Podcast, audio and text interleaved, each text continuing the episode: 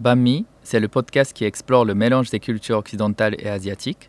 Je suis Kaname, pose-toi avec nous et écoute ce qu'on t'a préparé. Banmi, c'est le podcast qui explore le mélange des cultures occidentales et asiatiques.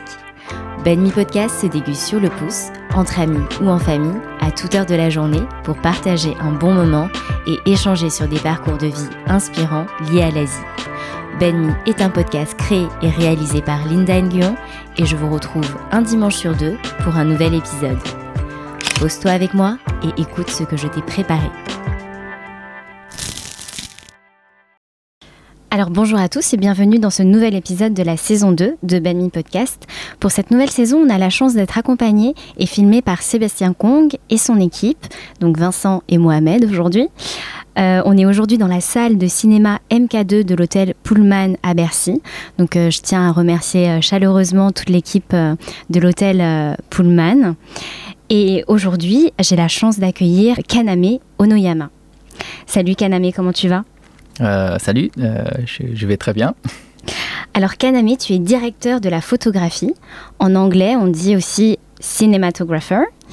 Euh, tu es la personne qui dirige la photographie et l'image dans un projet de film et aussi euh, toute l'équipe image derrière. Euh, le réalisateur d'un projet choisit méticuleusement son directeur de la photographie, DOP, comme on dit dans le milieu, car il travaille étroitement avec lui pour retranscrire au mieux et au plus juste les images qui racontent son histoire et l'écriture de son film.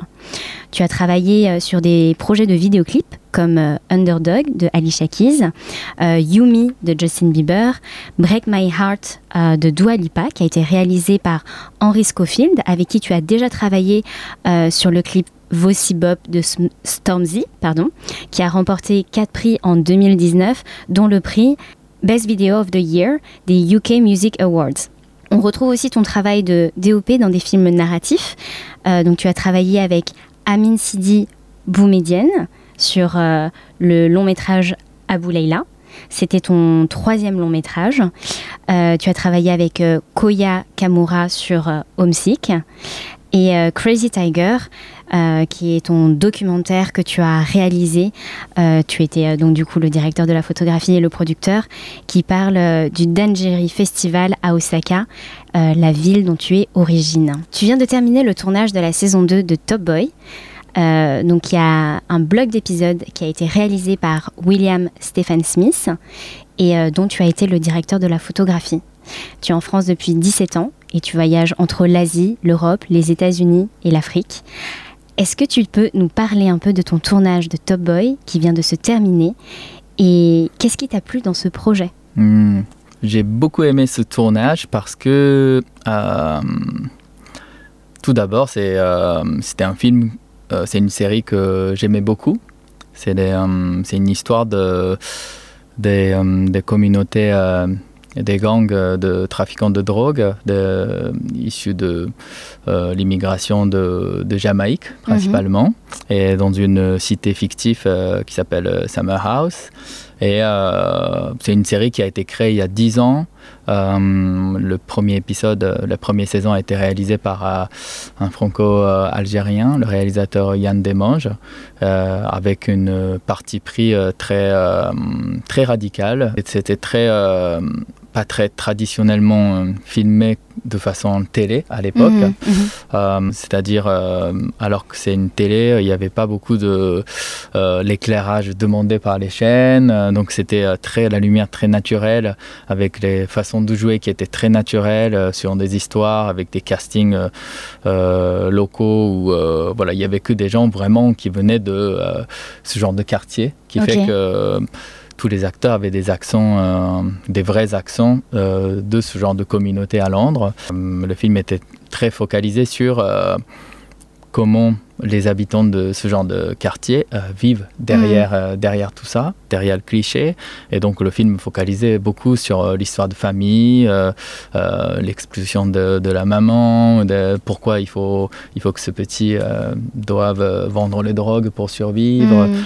Donc c'est, c'était une série, c'est une série tout d'abord commerciale, mais il y avait il y avait un vrai euh, parti pris comme, euh, comme si c'était un film euh, indépendant socialement engagé. Hmm. Donc c'est avec des acteurs comme comme Keino qui était un qui est toujours un rappeur rappeur de rappeur en tant que rappeur il est il a toujours été un des fondateurs de, de mouvements de, de grime music Mhm. qui, est, qui est vraiment le hip hop de, de Londres et donc il a vraiment euh, apporté euh, quelque chose de son message social à travers son jeu d'acteur qui était vraiment incroyable. Ok, super. Et euh, donc c'est une, c'est une deuxième saison euh, depuis que la série a été transférée chez Netflix Ouais. de Channel 4. Euh, donc je peux pas dire beaucoup pour, euh, la, pour la prochaine saison, mais euh, voilà, c'est toujours les mêmes acteurs, dix ans plus tard. Hmm. Et il y, a, y a toujours cette partie pris de essayer de faire quelque chose de vraiment authentique et vrai et quelque chose de proche des, des gens. Euh, c'est une, c'est une série qui était très libre dans le sens où voilà c'est comme comme j'avais dit tout à l'heure euh, c'est assez libre s'il y avait c'est pas très formaté comme euh, une série euh, télé normale Hmm. euh, C'est-à-dire que voilà, c'est, on peut éclairer. Par exemple, c'est, c'est un peu stupide, mais ça a toujours été comme ça à la télé où si les personnages, le visage des personnages était sombre, Mhm. même pour une séquence où il faut que ça soit sombre pour Mhm. décrire pour pour décrire une, une- une ambiance, il fallait l'éclairer, il fallait qu'on voit tous les coins de visage. Donc il y avait toujours des, des lumières qui traînaient pour, euh, pour tout montrer, dans le but de tout montrer. Euh, sinon, euh, les chaînes avaient toujours peur de perdre les spectateurs. Hmm. Euh, par exemple, voilà, il n'y a eu jamais des remarques par rapport à ça. Ah, si c'est trop sombre, il faut éclairer plus. Mm. Ou, on dit souvent coverage, c'est Mhm. en anglais. Euh, je sais plus comment ça se dit en français. C'est le, c'est coverage. Quand on dit coverage, euh, c'est-à-dire que c'est une, c'est une façon de mettre en scène d'un film euh, pour que chaque séquence fonctionne. Coverage, ça veut dire juste euh, au niveau langage, il y a il y a un plan large, il y a les plans serrés, il y a des plans. Voilà, c'est- c'est-à-dire que couvrir complètement tous les éléments qui pourraient être nécessaires pour le montage et sans avoir à une partie pris. Ouais, ouais, ouais. Euh, c'est la, grosse différence de mise en scène souvent entre la, à l'époque en tout cas, Ouais. euh, la télé et le cinéma. Dans le cinéma où on peut toujours essayer de suivre un seul regard, Ouais, où ouais. Voilà, la caméra arrive à bouger librement, alors que euh, comme la télé, il y avait toute cette contrainte de, pour- de, de donner des images où on peut modifier tout au montage. Euh, et aussi, euh, le rythme de tournage est beaucoup plus rapide. Hmm. Donc, euh, il n'y a pas, euh, en général, il n'y a pas beaucoup de, d'espace créatif Hmm. euh, par rapport à ça. Euh, Mm. Mais euh, Top Boy est euh, tout d'abord une série euh, très très libre. Hmm. C'est assez étonnant comment ça a été libre. Et euh, le- notre réalisateur William, il a eu un- une conversation avec un des producteurs exécutifs en, lui, en disant que voilà, Will, il faut que tu traites euh, euh, ton Top Boy comme, euh, comme si tu réalises un, un film indépendant, un, long métrage. Et euh, après, voilà, derrière, on sait qu'il y a des, il y a des, bien sûr, il y a des contraintes, Hmm. il y a des matières à fournir avec le temps qu'on avait, mais euh, assez régulièrement, on arrivait à, à partir sur une direction assez, euh, assez assumée. Euh, donc avec le risque que euh, parfois il n'y a pas de gros plan de tel personnage, mais Mm. euh, dans le but de, dans cette, dans cette séquence que on montre l'autre euh, regard. Donc, euh, dans l'ensemble, c'était euh, c'était vraiment génial pour Ouais. moi. Donc Euh, une, une grande liberté pour toi et, euh, ouais. et, euh, puis la chance de, de travailler ensemble avec euh, William Stephen Smith. Euh, t'a- T'avais déjà travaillé avec lui ou Euh, pas non, euh, lui- lui-même, il est, euh, c'est un jeune, Ouais. jeune réalisateur qui Mm. vient de, qui est en train de monter. Euh, donc, c'était la première fois qu'il a réalisé plusieurs épisodes. Euh, il a, il a sorti euh, New York University et puis euh, il a déménagé à LA. Hmm. Et euh, voilà, c'était c'était aussi pour lui une occasion très importante. Et donc on était, on s'est rencontrés, on, on s'est très très bien entendu. Hmm. On a très vite compris que on a le même même envie artistique. D'accord. De c'était c'était aussi une occasion aussi importante pour chacun. Ouais. Donc on voulait que ça soit ça aille d'un niveau de que nous, en tant que spectateurs, on arrive à aimer. Hmm. On a l'impression que, oui, on a, on a réussi à faire quelque chose de, qui, est, euh, qui était à peu près euh, ce qu'on voulait faire. Aligné avec euh, ce que vous avez envie de faire, ouais. Exactement. Euh, comment est née ta passion pour le cinéma et pour l'image, Kaname?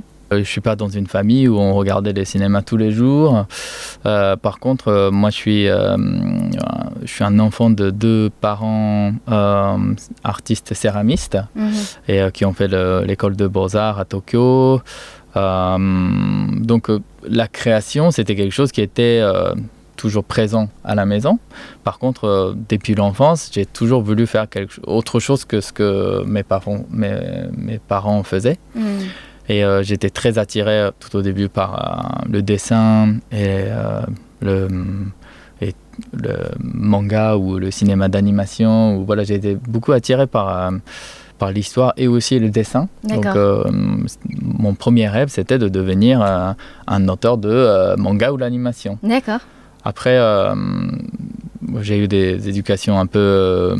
J'étais dans un internat religieux assez strict Mhm. où j'avais pas À Osaka, c'est ça? À Osaka. Ouais. J'avais pas beaucoup de- d'accès à l'art en général. Mm.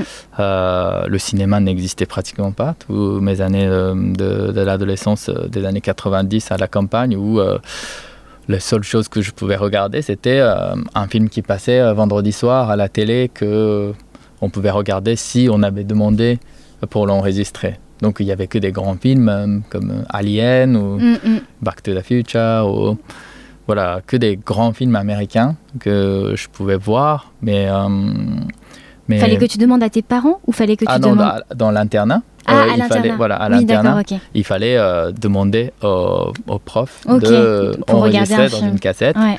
Pour qu'on arrive à le regarder pendant le week-end.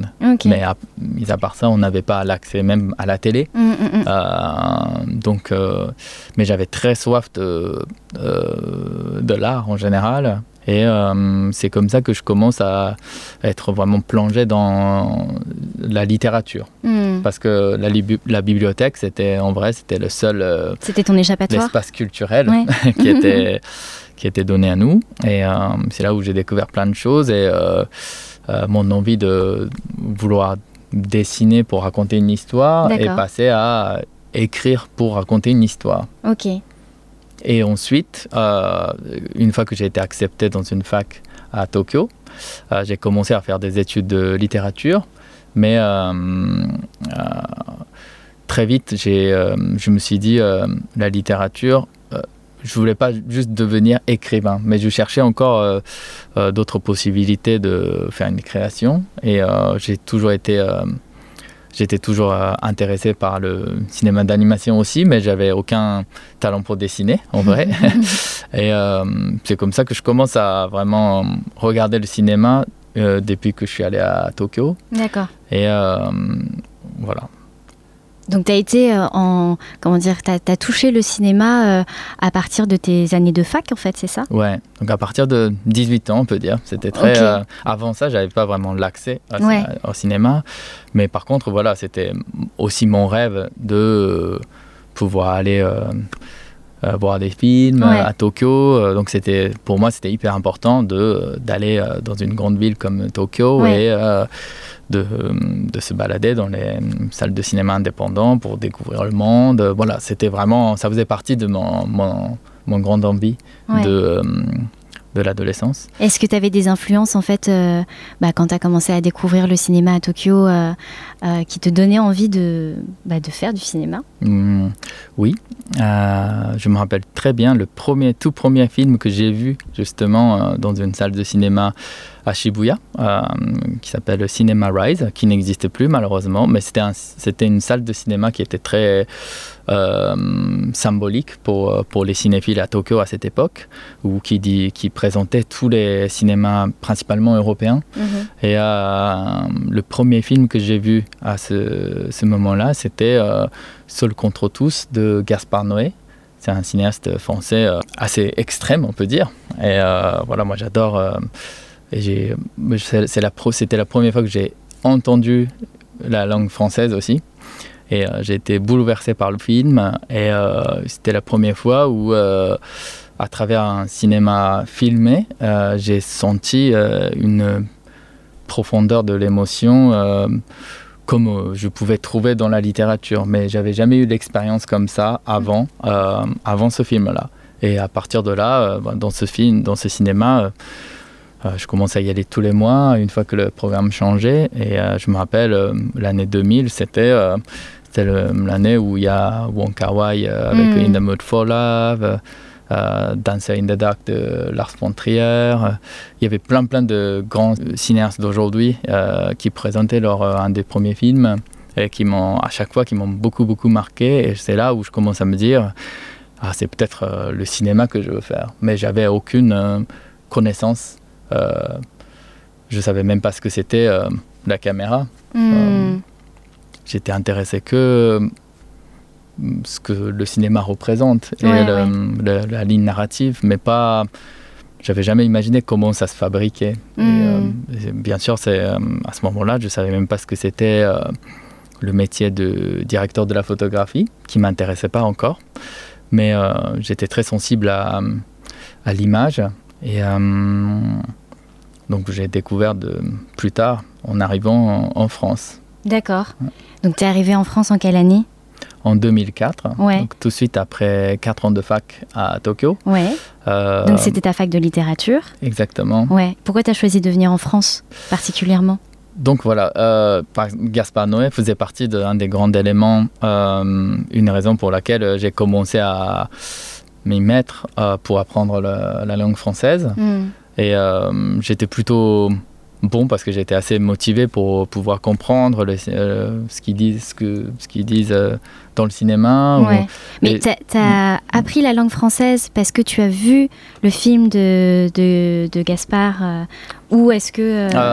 oui, oui, mais ça faisait partie d'une des raisons. Mais à la base quand j'ai été accepté par la fac, il fallait juste cocher une deuxième langue étrangère et euh, j'ai coché, je me rappelle très bien, j'ai coché l'italien. Ok.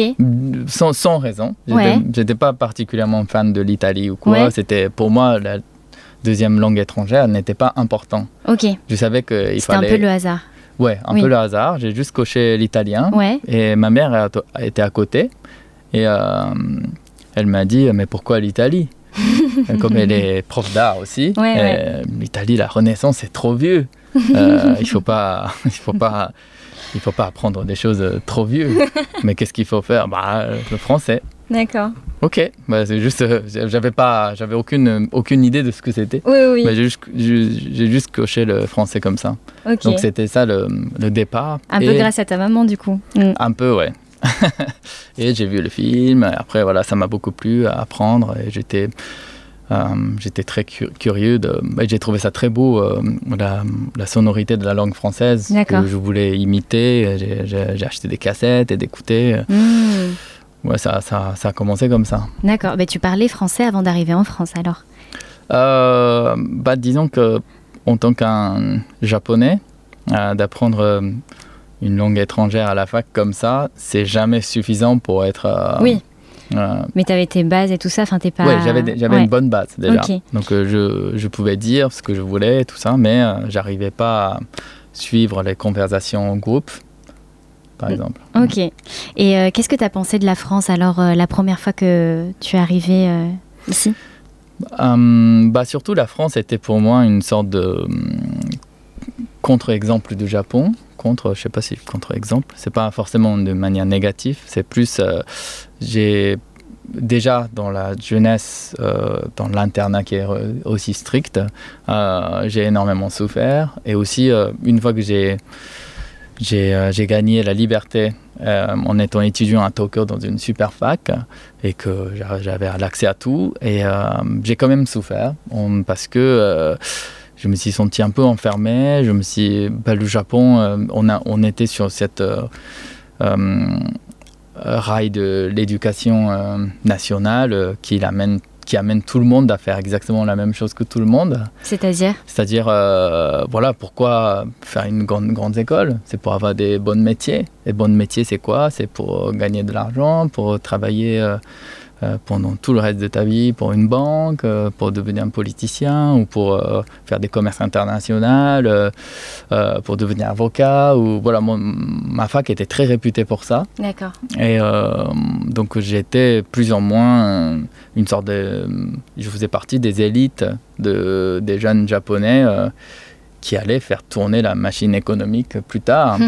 Mais euh, euh, au niveau, déjà, au niveau mentalité, j'étais pas du tout là. Et voilà, j'étais une espèce de. Alors que je devais suivre comme tout le monde pour hmm. pouvoir réussir, alors que que j'étais pas du tout intéressé à la réussite comme, euh, comme la société nous proposait. Hmm. Et au final, tous mes amis ont, ont coupé des cheveux, ils sont tous mis en costard et de se présenter euh, dans les, toutes les entreprises. Toi aussi, tu as mis un, costard? Donc j'étais prêt à faire ça. Je me suis inscrit sur une sorte de site web qui répertoriait toutes les meilleures entreprises. Et c'est comme ça que voilà, c'est le, recrutement se, fait d'une manière euh, assez bizarre au Japon. Euh, à la fin de tes études, voilà, toutes les sociétés essayent d'organiser un concours collectif. Donc, il Pour prendre les meilleurs élèves. Voilà. Mm, mm. Et il faut absolument être présent tel jour-là. et donc tous les jours, tu, tu vas, euh, voilà, tu te présentes dans ah telle entreprise pour gagner les meilleurs contrats, meilleures euh, conditions de vie plus tard. Hmm. Donc c'est un peu au Japon comme c'est c'est une société euh, tout d'abord capitaliste et un peu un peu un peu socialiste mais moins que l'Europe. Hmm. Donc il fallait que tu te couvres par toi-même pour assurer ton minimum de vie. Et c'est souvent, c'est les entreprises qui prennent cette responsabilité. Hmm. C'est aussi un peu la raison pour laquelle les gens essayent, essayent d'avoir une, sorte de sécurité hmm. en donnant 40 euh, ans de leur vie à, voilà. à une entreprise. Voilà. Et moi, je voulais, je voulais pas le faire, mais j'étais pas sûr à 100%. Ok. Et euh, donc, euh, je voulais faire le cinéma, mais je, pouvais, je cherchais aussi un moyen pour faire le cinéma, mais peut-être le côté mm. euh, plutôt business. Ou, mm. voilà. Mais il n'y a rien qui m'a plu. Et puis, je me suis mm. dit, bon, moi, j'arrête tout ça et je, pars, je, pars, je pars quelque part. Et la France restait encore dans, dans le coin de ma tête. Bon, bah, au pire, je peux m'enfuir vers la France. Et donc euh, j'ai décidé d'aller en France, donc euh, quitter le Japon pour s'enfuir quelque part et aussi euh, recommencer de zéro, mais pour apprendre le cinéma. Hmm. Tu connaissais des gens en France? Je, je, connaissais pratiquement personne. Il y, hmm. avait juste une artiste contemporain d'origine yougoslave qu'elle avait un atelier à Montreuil. Hmm, une, elle était étudiante au Japon des années 70 quand mes parents étaient étudiants.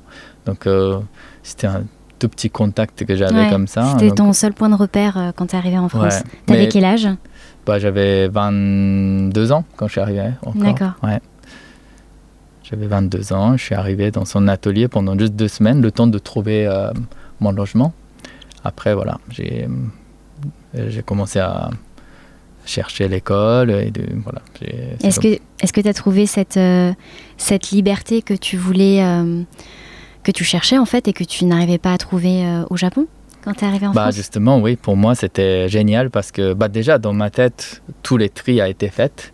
C'est-à-dire qu'avant, il y avait tellement de possibilités euh, de d'organiser le reste de ma vie, alors que maintenant, euh, à ce moment-là, j'avais vraiment décidé de, voilà, maintenant je ne sais pas comment ça marche, mais euh, faire le cinéma, c'est le seul but, et il faut tout faire pour, pour et c'est pour cette c'est la raison pour laquelle il faut apprendre euh, le français. Et aussi, voilà, il faut trouver une école, il faut trouver des amis. Donc tout est voilà, maintenant dans la tête tout était clair. En plus d'être dans un pays euh, comme la France où euh, je me suis senti pas jugé et mmh. d'être complètement libre. Donc c'était c'était vraiment génial pour moi de d'être arrivé en France. Mmh. Mmh. Et euh, qu'est-ce qui t'a le plus euh, marqué ou, euh, ou choqué qui était tant différent du Japon dans la vie au quotidien? Bah, bah, Disons que tout est nouveau, tout, est, tout était tellement différent que bah, même le moindre des détails, rien que pour acheter du pain, ça m'a, ça m'a tout m'a choqué. Ah mais, mais je me rappelle très bien quand euh, le jour on m'a demandé, par exemple, pourquoi tu as fait cette école, alors que tu voulais pas particulièrement voilà, suivre les parcours comme les autres, par exemple. Ces questions-là que, quand j'étais au Japon, c'est vrai que je me suis jamais posé. Mhm. C'est-à-dire que j'étais sur, juste sur, les, sur, un, sur un rail mhm. On m'a dit qu'il fallait faire ça et je suivais juste comme ça, comme tout le monde. Mais je me suis jamais demandé de mais pourquoi, au lieu d'aller à la fac comme ça, ou de faire autre chose au Japon mhm. Pourquoi tu as, tu as dû quitter le, le Japon et de venir en France? Il y en a beaucoup qui m'ont posé ce genre de questions assez assez fondamentale, mm. où c'est là où je me suis rendu compte, c'est vrai que c'est tellement fondamental que euh, je ne pouvais pas répondre. Je, mm. n'avais, je, n'avais, je ne réfléchissais pas. Je, je, suivais juste comme ça et je me sentais pas bien, mais je suivais. Donc euh, euh, en France, voilà, j'ai, vraiment appris à, à réfléchir par moi-même, je pense. Bah, personne ne, ne, ne, va venir pour sauver ou quoi, mais par rapport à ce que tu veux faire. Euh, je me suis senti vraiment, il n'y a eu aucun, aucun jugement, personne ne te dit euh, ah ça c'est, il faut pas faire comme ça, il faut pas, c'est dangereux, il y a, y a, une autre façon de vivre qui est plus simple. Non, il y a eu, bah, il n'y a pas eu, il a pas eu tout ça et voilà, j'avais vraiment l'impression que tout le monde euh, m'encourageait pour mm. faire ce que je voulais faire. Donc j'étais hyper content d'être venu en France et en Europe mm. pour cette raison-là. Alors, Banmi, c'est le podcast qui explore le mélange des cultures occidentales et asiatiques.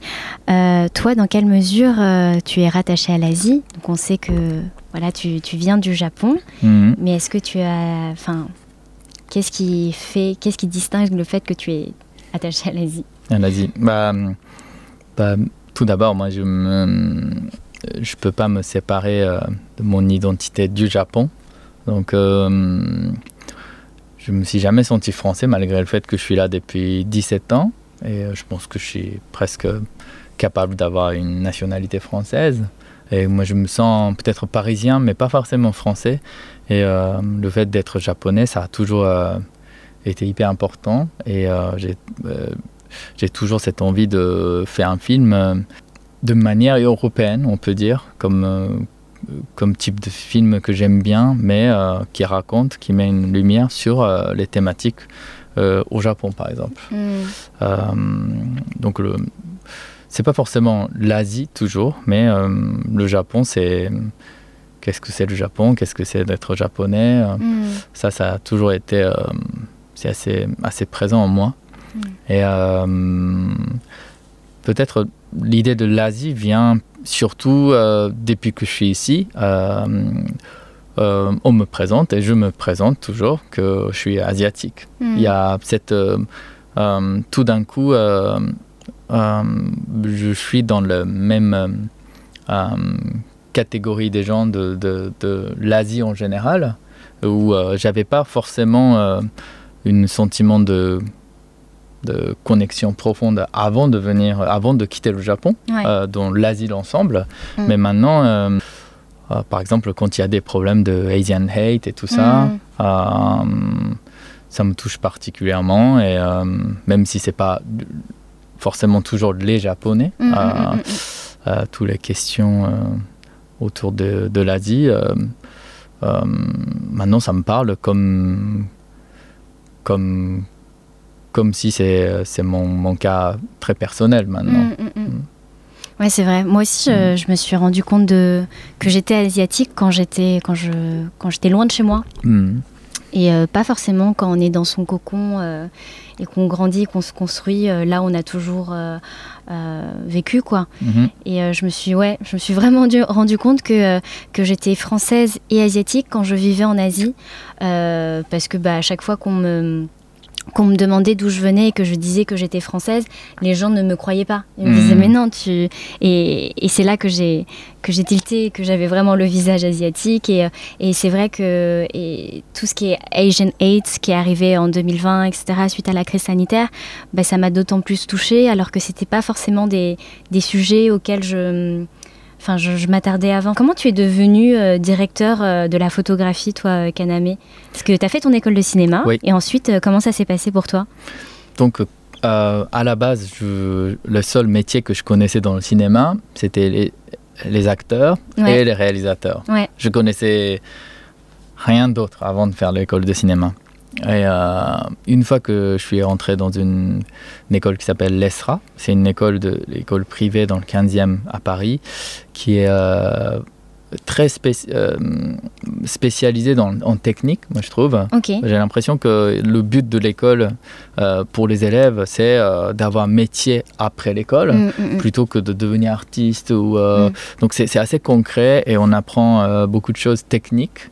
Et donc je me suis rendu compte que j'étais euh, bah déjà en première année. euh, il y a eu, c'est là où il y, a eu, il y a eu le plus de cours, de matin jusqu'au tard le soir. Et je ne comprenais rien. C'est juste que mon français n'était pas suffisamment euh, élevé pour Mm. euh, comprendre ce qu'ils disent, ce qu'ils disaient. Et euh, par contre, tout ce qui est tout ce qui était euh, tout ce qui était à l'image, euh, donc la technique de la photographie, la lumière, euh, des choses comme ça, je, ça alors que j'étais pas bon pour écrire, j'arrivais à comprendre et même parfois j'arrivais à être meilleur que les, les autres élèves que dans ce domaine-là. D'accord. Et euh, très vite, il fallait faire des, hum, des travaux en groupe où euh, voilà, tout le monde veut être réalisateur et on présente des idées. Et de- Mm, voilà, mm, mm. justement, la discussion en groupe, j'arrivais, je n'arrivais à peine à suivre la conversation. Mais euh, euh, c'est en 2004-2005, c'était encore euh, l'époque où euh, la plupart des cinémas étaient tournés en pellicule Mm. et euh, le cinéma numérique était en train d'arriver. Euh, on savait que c'était ça, c'était la, c'était la future, donc on a appris énormément sur la vidéo aussi. Mais voilà, il fallait euh, utiliser une caméra avec les pellicules. Donc il y a beaucoup d'étudiants motivés à moitié euh, qui avaient un peu peur de la caméra. Ouais, d'accord. Euh, c'est, un peu trop technique, Ouais. c'est pas mon truc. Donc euh, alors que c'est le, le- être chef opérateur, c'est chef opérateur, c'est quelqu'un qui est après le réalisateur, c'est c'est une des personnes qui a le plus grande responsabilité artistique sur le tournage. Personne ne voulait vraiment essayer dans le Mm, groupe mm, où mm. j'étais et la caméra était disponible donc euh, bon bah, je l'ai pris comme ça et j'ai commencé à filmer. Là je me rappelle très bien la, la première sensation d'avoir pris la caméra et euh, les, les choses que je voyais à travers le viseur, ça, c'était tellement beau et c'était tellement cool, tout simplement. Euh, ça m'a, ça m'a donné envie de, ou plutôt, je me suis dit, c'est peut-être le seul truc que je peux faire. Et puis, j'ai l'impression que j'aime bien. Mm. Et euh, je commence à aider les films d'étudiants de deuxième année, troisième année, ceux qui ont un peu plus d'expérience. Et euh, à chaque fois, j'étais euh, scotché sur le travail de chef opérateur. Ah, pourquoi il met la lumière comme ça? Pourquoi il, a, il prend la caméra comme ça? Mm. Donc je posais énormément de questions, et- mais que sur la, sur la lumière et la caméra et la Mm. technique de la prise de vue. Mm. Et euh, donc au fur et à mesure, j'étais, euh, euh, je suis devenu passionné de la cinématographie et quand l'école nous a imposé de faire des deux mois de stage en deuxième année, troisième année, pour moi c'était, il n'y avait pas trop de hésitation pour euh, aller travailler chez les loueurs de D'accord. lumière, la caméra, et ensuite être stagiaire sur les, les- les tournages de fiction. Mm. Euh, bah, tout ça pour, dans le but de devenir technicien. Mm. Donc euh, c'est arrivé euh, petit à petit, c'était une progression assez naturelle pour quelqu'un qui parlait pas très bien français, Ouais. mais euh, qui, était, qui aimait bien l'image. Ouais, Voilà. mais justement, c'est ça que je voulais te poser comme question. C'est, Mm. euh, tu avais la barrière de la langue, en fait, même si tu, même si tu avais quand même tes bases de français et tout, etc. Comment euh, c'était possible pour toi, euh, euh, du coup, euh, petit à petit, à devenir technicien? Ensuite, euh, je pense que tu as été euh, assistant euh, chef Ouais. opérateur Ouais. et ensuite euh, bah, directeur de la photographie dans un monde où euh, bah, la compétition est assez rude, je Mhm. pense, et que, euh, et que tu, tu as euh, un, un handicap, entre guillemets, qui est, qui est la langue dans un Hmm. monde qui est euh, bah, français. Oui. Donc déjà en troisième année, euh, je pense que mon niveau de français était à peu près euh, ut- utilisable, on peut dire, sur le tournage, mais euh, parfois il fallait redemander les noms de numéros de gélatine. euh, est-ce que 85 c'était quoi? C'était 8,5 ou 9,5 ou voilà, Hmm. c'était ce genre de détails, mais voilà, j'étais plutôt prêt à travailler. Mais ce qui était vraiment difficile à cette époque-là, surtout pour assister quelqu'un, c'était de c'était gagner la confiance de des autres. C'est-à-dire, bah, c'est vrai que c'était un peu handicapant qu'il fallait parfois demander voilà, parfois je me trompais de RER parce que je comprenais pas très bien. Ou... Voilà, c'était encore, ça m'arrive encore d'ailleurs. Euh, je me suis toujours senti pas vraiment à l'aise pour assister des gens parce que justement, c'est à cause de la période longue où euh, je de... mais c'était pas forcément que la, la, langue, mais je pense que pour la compréhension de la, la culture en général, où euh, moi je faisais toujours l'effort pour entre guillemets, accepter ce que les autres aimaient. Oui. Ben, c'est des petites choses, mais comme euh, bah, quand on est dit, c'est qu'est-ce qu'on veut manger. Euh, quand on est qu'avec les Français, euh, voilà, ils veulent manger ça, mais moi, je veux, en fait, en vrai, je veux manger ça. mais je peux pas trop tu t'adaptes, Voilà, je, je m'adapte. Voilà, et puis ça, ça me dérange pas de m'adapter. Ah, j'étais plutôt fort pour ça, mais mm. il y avait toujours cette espèce de, j'étais un peu toujours différent. Euh, même euh, la musique que je voulais écouter dans la voiture, c'était euh, il fallait écouter ça, alors que moi, je voulais, je voulais plus écouter ça. C'est des petits détails comme ça, mais bah, du coup, en tant qu'assistant, ça n'a pas hum, très bien marché. Euh, je voulais être un assistant pendant, je pense que dans les dix années à venir, j'étais prêt à faire euh, euh, l'assistanat, mais je n'ai pas trouvé ma place. J'ai toujours été, j'ai fait des stages et des stages. Quand j'ai compté, j'ai fait sept projets de fiction de, en longue période en tant que stagiaire, mais je n'avais jamais, je n'ai jamais réussi à monter en second. Euh, c'est-à-dire euh, euh, les stagiaires, c'est considéré comme troisième assistant, mm, mm, mm. assistant opérateur. Donc le but, c'était à partir de second que tu es considéré comme professionnel, on peut dire. D'accord. je n'ai jamais réussi à monter. Et puis, comme j'ai commencé mes études assez tard, j'étais en sortant de l'école et de, de, trouver mon, la solution pour mon visa. J'avais déjà 27 ans, 28 ans, donc j'étais très âgé comme, comme stagiaire. Et je ne pouvais plus vraiment continuer comme ça encore des années. Et euh, c'est comme ça que euh, en 2008, 2009, c'était euh, c'était la crise économique assez grave. Et il y a eu beaucoup de changements dans l'industrie. Je me rappelle très bien le moment où euh, à la télévision, il y avait tous les pubs qui ont été supprimés, et du coup, il y avait moins de tournage. Euh, mm. donc, il y a eu beaucoup de changements comme ça, et il y avait une espèce d'ambiance où tout le monde avait vraiment peur de ah, comment ça va se passer de malgré la crise. Boulot, ouais, voilà. Mm, mm. Et en plus de ça, le, cinéma numérique était en train de devenir vraiment une réalité. Euh, alors que la vidéo a toujours été une sorte d'expression bas de gamme de la prise de vue. Mm. comparé aux pellicules. Mais en 2008-2009, c'était, c'était à peu près les, les, mois où il y a eu euh, plusieurs révolutions technologiques qui, s'est, euh, qui, a, qui a eu lieu. Et euh, tout d'un coup, la qualité de la vidéo commence à vraiment rattraper le, la différence par rapport à, aux pellicules. D'accord. Et donc, c'était, c'était une crise pour beaucoup de gens parce que tous ceux qui avaient beaucoup d'expérience n'avait que des, l'expérience sur le pellicule. Et moi qui faisais encore partie des jeunes générations, euh, gérer les pellicules ou euh, voilà, faire des choses sur l'ordinateur, mm. il n'y avait pas de différence mm. euh, pour moi. C'était, les, deux étaient aussi compliqués mais aussi faciles à la fois.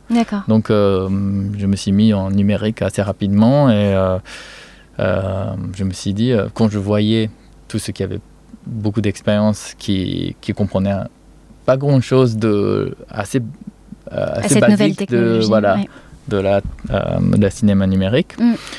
Je me suis dit, c'est peut-être c'est là, peut là où il y, a, il y a une chance. Et euh, donc, en plus, voilà, mon, mon, visa était très précaire.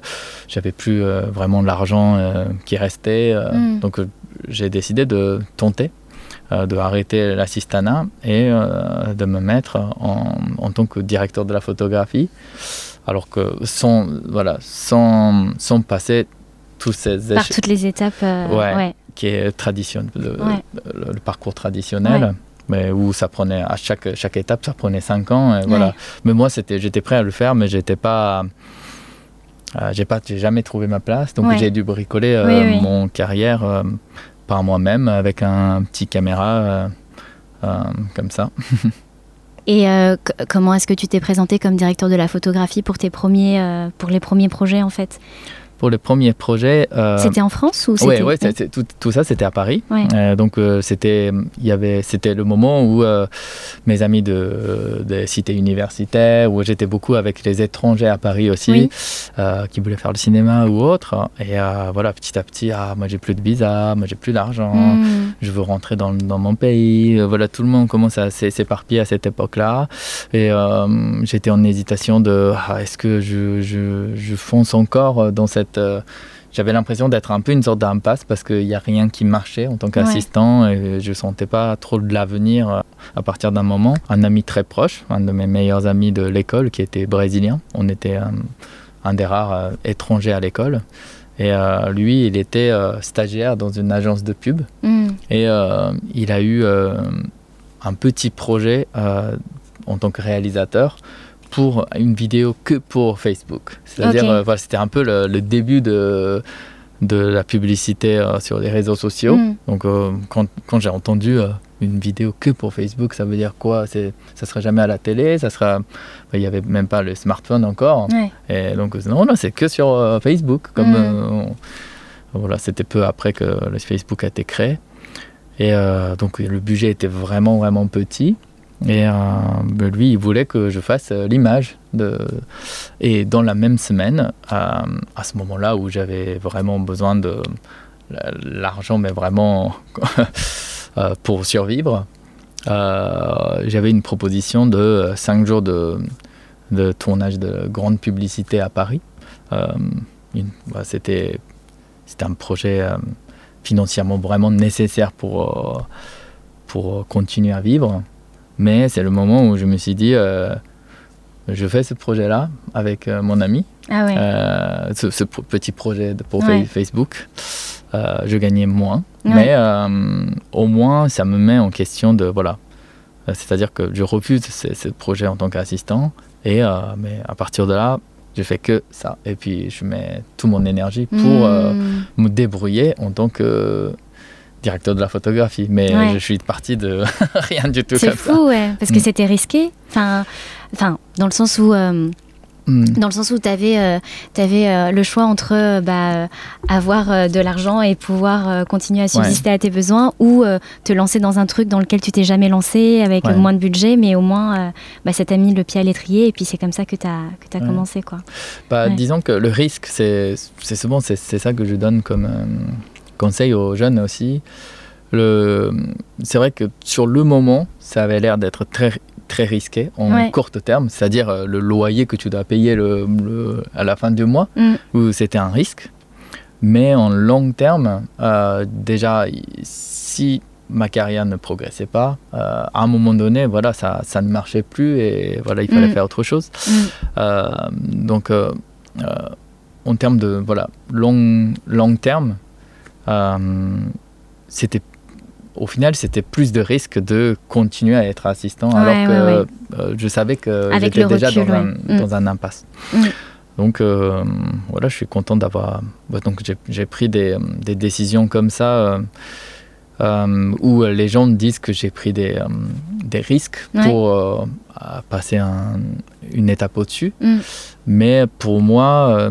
C'était de sortir aussi de ta zone de confort en fait. Ouais, et c'était le risque de continuer à ne, rien changer. Oui, oui, oui. Pour, euh, pour euh, moi, j'aimerais bien faire ce métier encore, euh, encore 30 ans. Mm. mais si on continue la même chose tout de suite, tu n'auras plus de boulot. Donc il faut se réinventer, il faut mm. proposer des, voilà, il faut essayer de nouvelles choses, il faut être inventif. Tout ça, ça fait partie de ma philosophie. Mm, et euh, voilà, dès le début, j'ai l'impression que voilà, j'ai toujours euh, utilisé ça pour, euh, pour faire des choix mm, de mm, mm. ma carrière. Je suis assez d'accord avec toi.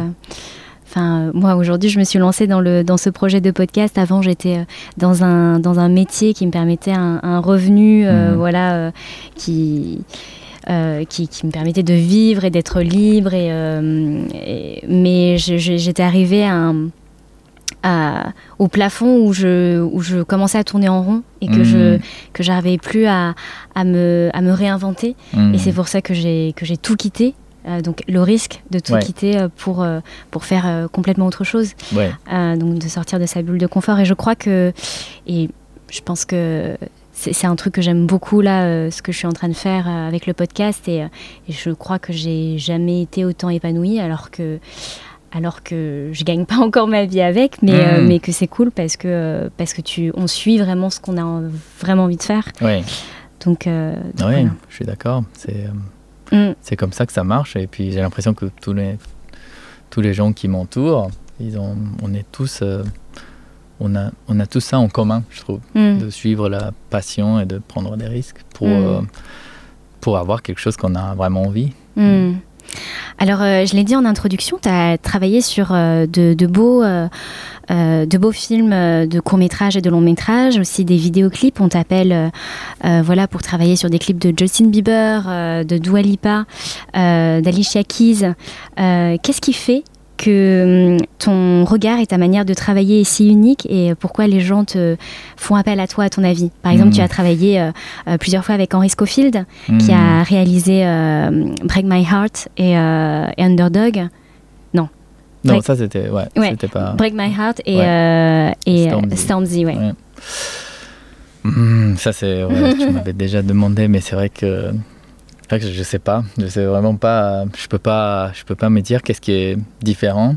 Mais en tout cas, euh, ce qui est sûr, je pense, c'est c'est le côté risque et de quelque chose de de se réinventer, essayer de se réinventer, de proposer des nouvelles choses, de ne pas faire la même chose euh, deux fois et de d'améliorer. C'est que c'est très basique ce que je dis, mais euh, c'est là-dessus où j'essaie de, au lieu de juste copier les autres ou euh, quelque chose de, faire quelque chose, juste quelque chose qui marche, j'essaie toujours de euh, trouver un, projet où, euh, qui, est un, qui est un défi pour moi de cette époque-là. À chaque, chaque, chaque moment de ma vie, j'essaie de prendre un projet qui est un, qui est un défi et euh, d'essayer quelque chose de, voilà de toujours essayer de quelque chose de nouveau je pense que je pense que tout le monde fait ça mais euh, euh je vois pas quelque chose de vraiment particulier à part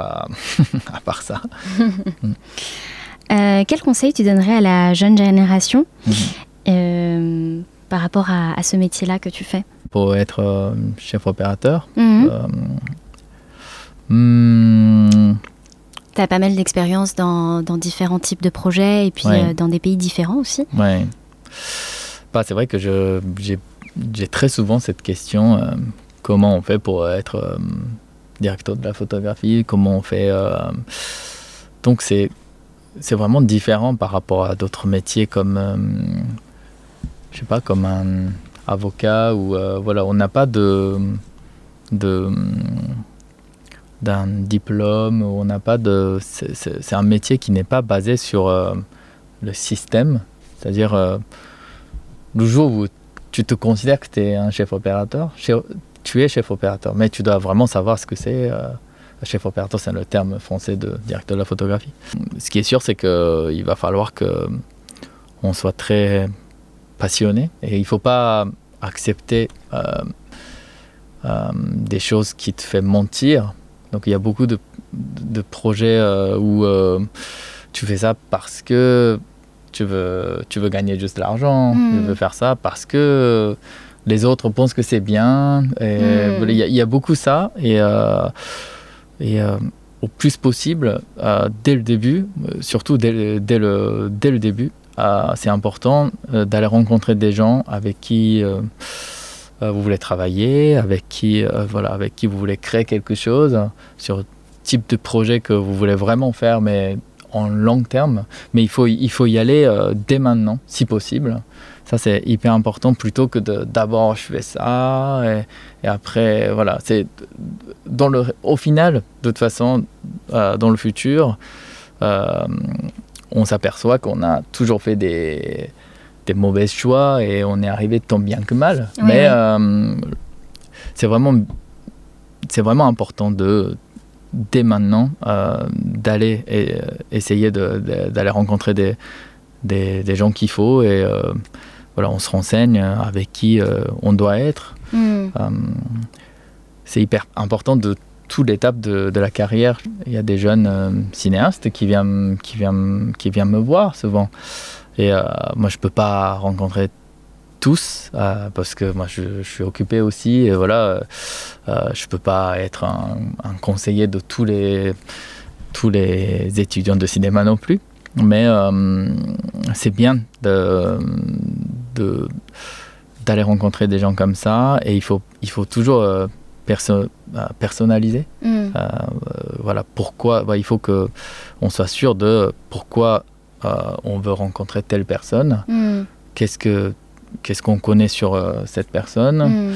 Euh, on se renseigne, on apprend et voilà, on montre la motivation. Et forcément, comme euh, c'est un métier qui est basé sur les passions, hmm. je pense qu'on ne refuse jamais ceux qui sont vraiment passionnés comme, comme nous tous. Hmm. justement, c'est difficile de trouver des gens qui sont qui est jeunes, qui sont aussi motivés que nous. Hmm. Voilà, si, si vous sentez que vous êtes plus motivé que, que moi, voilà, essayez de contacter, essayez de rencontrer. Hmm. On est là, on est, voilà, on est, on est plutôt, plutôt ouvert. Hmm. Donc, euh, euh, voilà, n'hésitez surtout pas euh, à, à, aller vers quelque chose dans une direction où vous voulez aller directement. Euh, est-ce que tu as des, hum, est-ce que tu as des, des, directeurs de photographie euh, dont tu admires le travail? Euh, hmm. C'est très, peut-être ce que je dis est très, très classique aussi. Mais par exemple, Roger Deakins, qui est, c'est un, un chef opérateur qui a fait tous les films de Cohen. C'est quelqu'un qui a, à Denis Villeneuve. Euh, c'est, il, a, il a eu l'Oscar avec Blade Runner. Voilà, c'est, c'est, quelqu'un qui est le plus connu, donc c'est assez facile de dire que c'est lui qui m'a inspiré. Moi, je ne l'ai jamais rencontré, je ne le connais pas, mais euh, c'est quelqu'un qui a, depuis, depuis le début d'Internet, il a, il a créé son blog, euh, forum, mm. pour partager tout son savoir-faire et donc, on a toujours été connectés par lui. Mm. Tous les euh, jeunes euh, chefs opérateurs de cette planète étaient connectés avec lui euh, directement sur son site web. Mm. Et il a toujours continué comme ça. Et récemment, il a ouvert son podcast qui s'appelle Team Deakins, qui il invite tous les cinéastes. Mais voilà, à chaque fois, c'est des, comme il est le, le meilleur au monde, tous ses invités sont les meilleurs au monde aussi. Et donc, c'est un podcast où, euh, assez amical. Ils racontent leur euh, vie, ils posent des questions mais comment, mm. qu'est-ce que tu aimes Mais c'est, euh, c'est quelque chose qui n'est pas écrit dans les, les, bouquins prestigieux de, sur la, le monde de la cinématographie où on mm. raconte que des belles choses mm. sublimées. Et donc, Roger, c'est quelqu'un qui et, a toujours été là pour le partage, mm. euh, la transmission. Et, euh, et c'est à travers qui euh, on apprend que le côté humain est vraiment important dans notre mm. métier. C'est un, un, métier de travail entre les gens. à côté de tous ces légendes sur la technique qu'il a inventée, réinventée, c'est mm. assez impressionnant. Donc les gens comme ça, c'est en vrai, c'est très très rare. Mm. Euh, quand j'ai commencé euh, à être chef opérateur, j'avais l'impression que euh, toute l'industrie était que l'histoire de la compétition mm. et de ne pas dire ce qu'on qu'on fait. Mm. Mais c'est vraiment en train de changer grâce aux gens comme, comme lui.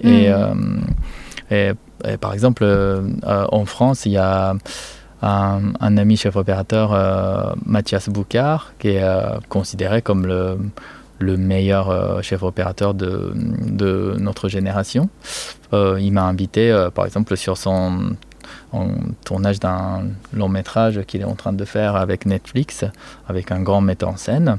Il m'a juste invité pour, pour, que, pour que je vois ce qu'il fait. Il, commence à y avoir des gens euh, comme ça qui sont là pour le partage, pour euh, parce que c'est pas parce que je viens sur le tournage qu'il gagne quelque chose. Il voulait mm. vraiment me montrer ce qu'il fait, de, partager de cette occasion incroyable, plutôt que de le garder comme une mm. expérience personnelle. Il voulait le partager. Et aussi à Londres, je suis allé rencontré un jeune chef opérateur de notre génération qui s'appelle Xavier Kirchner, qui est quelqu'un qui, qui vient de Antigua et il est allé à New York et il a réussi à créer son réseau à New York.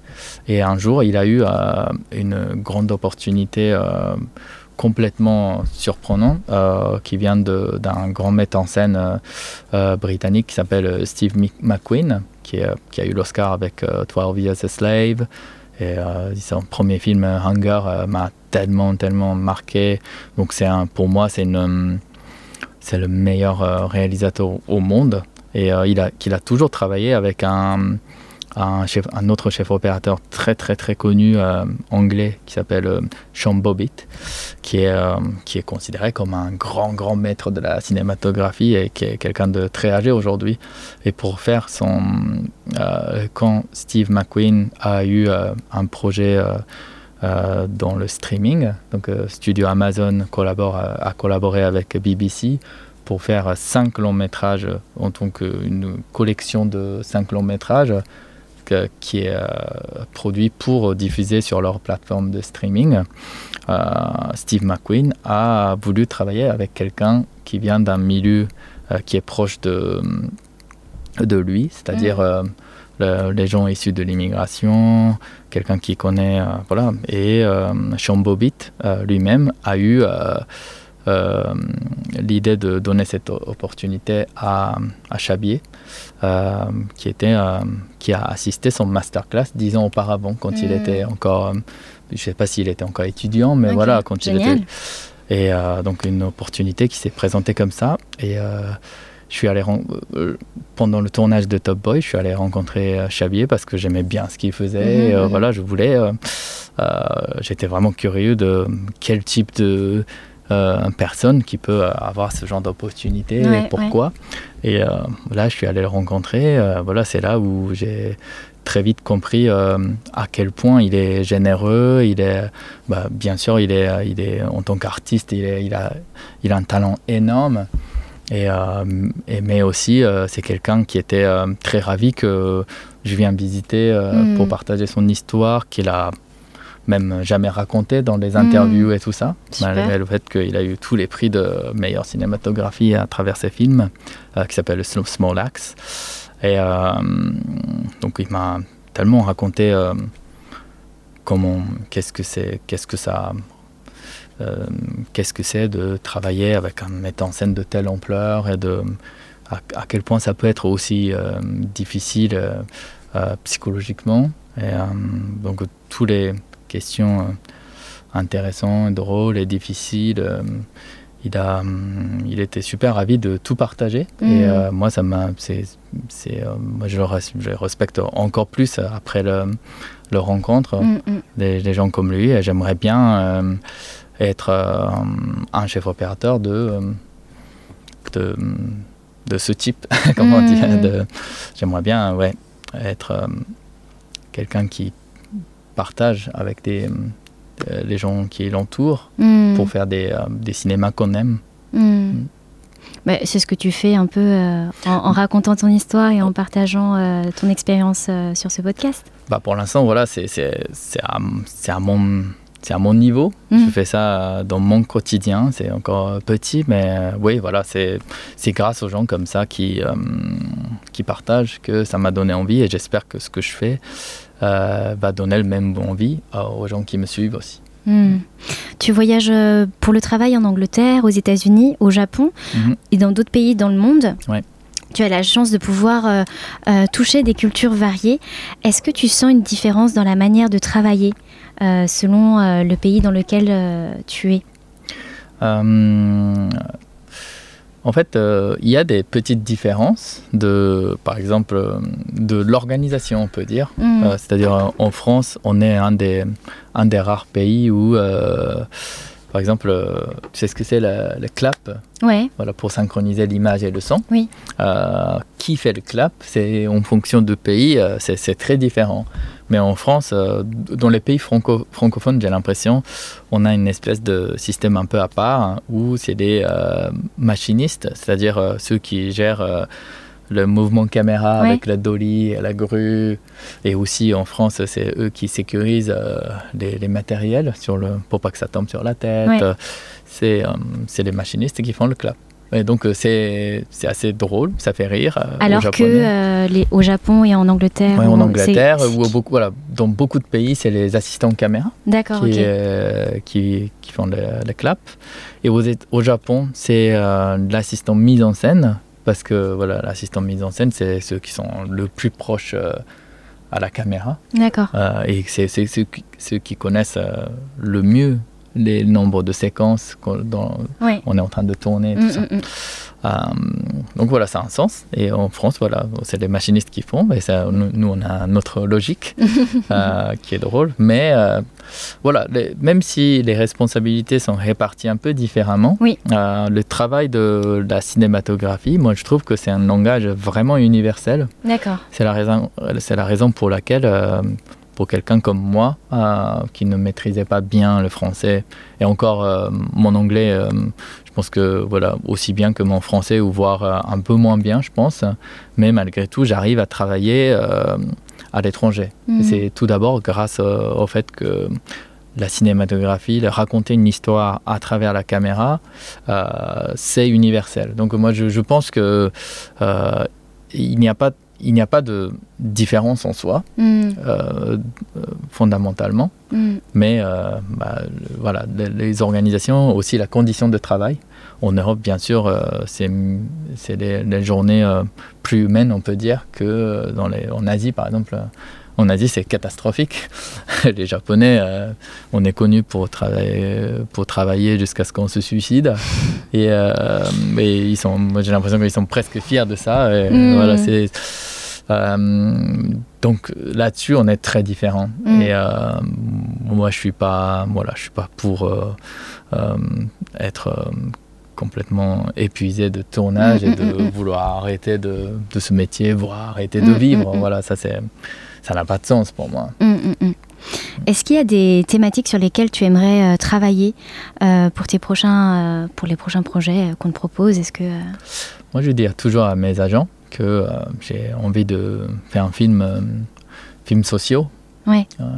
Qui, j'aime bien, j'aime bien les émotions très fortes, qui est basée sur la colère ou ou la ou la difficulté ou euh, ou la jalousie ou, euh, ou Mm. toute une sorte d'émotion forte. euh, euh, j'aime bien voir ça dans le cinéma et c'est là où je peux vraiment ressentir les personnages à travers les émotions fortes. Et le cinéma, ça peut être quelque chose, une forme d'art pour euh, transmettre euh, nos messages politiques aussi, pour Mhm. changer des autres, Non, tout à fait. plutôt que de convaincre euh, à quelqu'un euh, en disant que voilà, telle, telle personne a dit comme ça, il faut faire comme ça. Voilà, nous, on fait le cinéma et on montre avec l'art. Donc c'est c'est ce que j'aimerais faire en tout cas. Mm. Tu as fait, euh, fait un documentaire qui s'appelle Crazy Tiger, Mhm. où tu as été, euh, du coup, euh, tu es retourné dans, dans ta ville Mhm. natale, Osaka. Mhm. Euh, est-ce que tu voudrais euh, de nouveau réaliser un film documentaire? Donc, euh, est-ce que c'était la première fois que tu réalisais déjà? Euh, oui, plusieurs mois. Ouais. Ouais. Parce Bah, que là, tu étais et en même temps réalisateur, et en même temps chef opérateur et Ouais. euh, producteur. ouais. Est-ce que c'est quelque chose qui t'a plu? Moi, ça m'a, l'expérience m'a beaucoup beaucoup plu. J'ai appris énormément et euh, je suis vraiment ravi euh, de l'avoir fait. Mais la raison, la raison pour laquelle j'ai fait ce film, c'était parce que euh, c'était en 2017 et euh, 2015, 16 et tout ça, c'était euh, les années où euh, ça faisait 5-6 ans que je, je- suis devenu chef opérateur, mais euh, j'ai, j'ai très vite été euh, enfermé dans une petite catégorie de chefs opérateurs jeunes euh, qui font des petits films. Mhm. Euh, J'arrivais pas du tout à. J'étais voilà, j'étais dans un impasse de nouveau, comme quand j'étais assistant. Et Mhm. euh, bah, j'étais, je devais, voilà, j'étais, je j'étais pas content de d'un simple fait que tout le monde m'appelait pour faire des petits films et j'étais occupé, je gagnais, je gagnais plutôt bien ma vie et j'étais, euh, voilà, c'était, c'était un autre niveau que quand j'ai commencé. Mais je sentais vraiment que tous les projets que j'aimais bien en tant que spectateur, je ratais. Je n'ai jamais été confirmé. Ou même les gens pensaient j'avais réalisé que les gens pensaient absolument pas que, euh, par exemple, j'aimais bien Gaspard Noé, par exemple. Ou euh, bah, qui pourrait deviner à cette époque que euh, je voulais faire des films sociaux, par exemple. Parce que voilà, moi je, je, n'acceptais que des choses qui tombaient et j'étais très très très occupé dans le quotidien, mais j'étais pas, je n'étais plus heureux de juste parce que je travaillais beaucoup, ça ne c'était pas suffisant pour, euh, mm. pour être heureux. Et je voulais vraiment euh, faire des films, euh, faire le cinéma déjà, et qui était toujours très difficile pour entrer. C'est toujours, je suis en train de travailler pour. Et donc je voulais vraiment changer et comme la discussion de début, je savais qu'il fallait changer radicalement quelque chose. Donc c'est l'année où j'ai décidé de refuser tout ce qui venait, euh, euh, tous les types de projets que je faisais avant. Et euh, je me suis donné deux mois de vacances pour, créatifs mhm. pour monter ce projet-là. Et c'est arrivé très vite parce que ça faisait longtemps que je voulais filmer ce festival. Ouais que j'avais jamais vu d'ailleurs. Euh, mm. parce que je suis né euh, dans la région, mais j'étais j'étais pas dans la ville. Et du coup, dans la ville où je suis né, il n'y avait pas le même festival. Est-ce que tu peux expliquer ce que c'est le festival? Donc c'est un festival euh, qui s'appelle Danjili, qui est c'est un festival plutôt une parade mm-hmm. des des gens qui tirent le chariot en bois qui est une, euh, une sorte d'un objet religieux. Donc ça ressemble à une temple, mais avec des quatre, euh, quatre pneus en bois. Ok, euh, où tu ne peux pas changer le, la direction? La direction. Et s'il pèse des tonnes, je pense que c'est genre 4 tonnes. c'est une véritable maison avec des, des roues qui se baladent dans les rues. Et à Kishiwada, dans le festival de Dangili, ils étaient connus parce que ils font ça à pleine vitesse. C'est-à-dire, euh, il y, a, y a deux cordes de 100 mètres qui tirent ce chariot en bois. Ok. Et, euh, et, euh, et c'est des gens qui tirent les cordes. Ok. Donc il y a environ 200 personnes qui tirent en pleine vitesse mais même pas juste pour faire droit. Et c'est pour passer les ruelles en, en, comment dire, oh en 90 degrés. C'est intense. pour, pour faire passer cette chariot parfaitement comme ça. Et si quand on rate bah, le chariot fonce dans la maison et ah il casse la maison. Euh, bah, je voulais faire ça euh, euh, tout simplement parce que voilà comme j'avais expliqué ma carrière je sentais que ma carrière se stagnait de nouveau complètement. Et il fallait changer quelque chose et bah, je savais que je voulais faire le cinéma. Mm. et, mais je ne savais pas comment mais je, ce qui me manquait dans le travail c'était filmer les émotions des hmm. gens. Filmer des gens, tout simplement. Euh, parce que dans la publicité, c'est vrai que euh, les gens sont là, mais ils sont là juste pour sourire. Hmm, hmm, c'est un sourire qui n'a aucune explication derrière, qui n'a aucun, aucune émotion derrière. donc, euh, c'est, voilà, on sait ce que c'est la publicité. Et donc, pour les cinéastes, c'était, même si on voyait, je pense que j'étais capable de faire des entre guillemets des belles images. Mhm. Euh, ça ne suffisait pas et je savais que euh, j'aimais pas les films que je faisais mhm. en tant que spectateur, même si j'étais fier de ah j'ai fait de tels plans, c'était joli. Mhm, voilà, il y a toujours ce plaisir en tant que en tant que technicien, en tant qu'artisan, on peut dire. Mais euh, au fond de moi, quand je voyais quelqu'un qui souriait derrière euh, ça, ne, ça, ne, me touchait pas. Et donc il fallait absolument que je, je, filme, je filme des gens.